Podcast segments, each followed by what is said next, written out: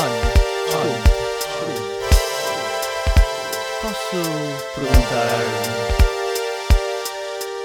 como é que correu o seu dia?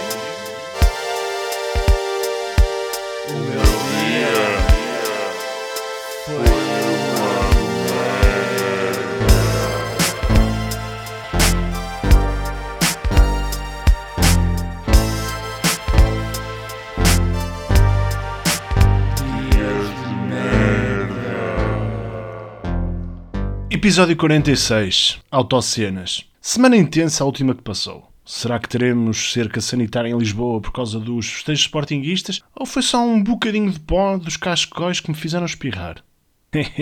Calma, pips. Este podcast não se vai tornar naquelas bodegas clubísticas que se passam nas redes sociais ou nos cafés.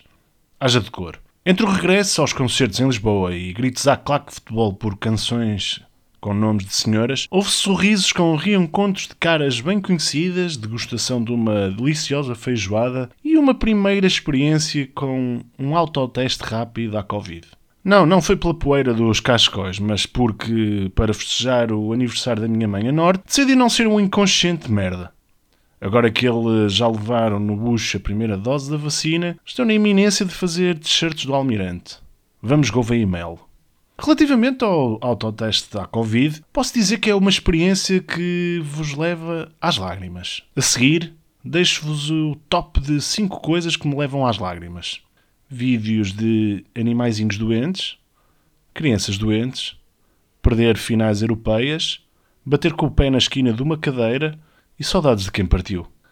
Para finalizar a visita ao Porto, entre umas pints de Guinness e um jogo de bola que vi com alguns amigos, uma experiência gastronómica da iguaria oficial da cidade que por momentos me entusiasmou, mas estava escrita em todo lado que poderia ser uma merda. Uma francesinha folhada. Porquê, Deus, porquê? Não se mexe naquilo que já é bom.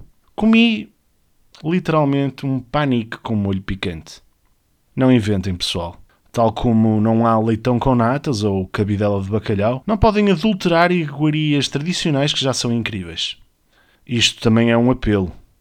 Eu sei que a vontade de viver é muita, mas por favor, ajudem-me a não ter refeições de merda neste desconfinamento de merda.